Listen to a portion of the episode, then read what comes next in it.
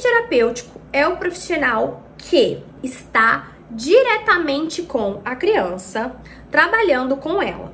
Esse profissional pode ser um profissional que tem curso superior, que não tem curso superior, que é um estudante, pode ser qualquer um desses profissionais.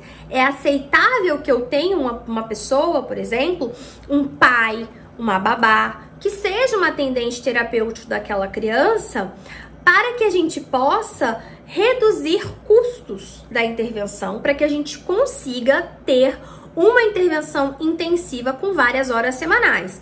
Por quê? Venhamos e convenhamos. Se você tiver um profissional que a hora dele custa 250 reais, como que você vai ter uma intervenção de duas horas por dia, 500 reais por dia vezes 5, 2.500 reais por semana esse profissional? Não tem família, não tem plano de saúde, não tem liminar no mundo que vá conseguir arcar com todos estes custos, tá? Então, é, é, é uma questão de lógica, onde é, esse atendente terapêutico, ele entra em cenário para que se tenha uma hora mais barata para que uma intervenção intensiva possa de fato acontecer.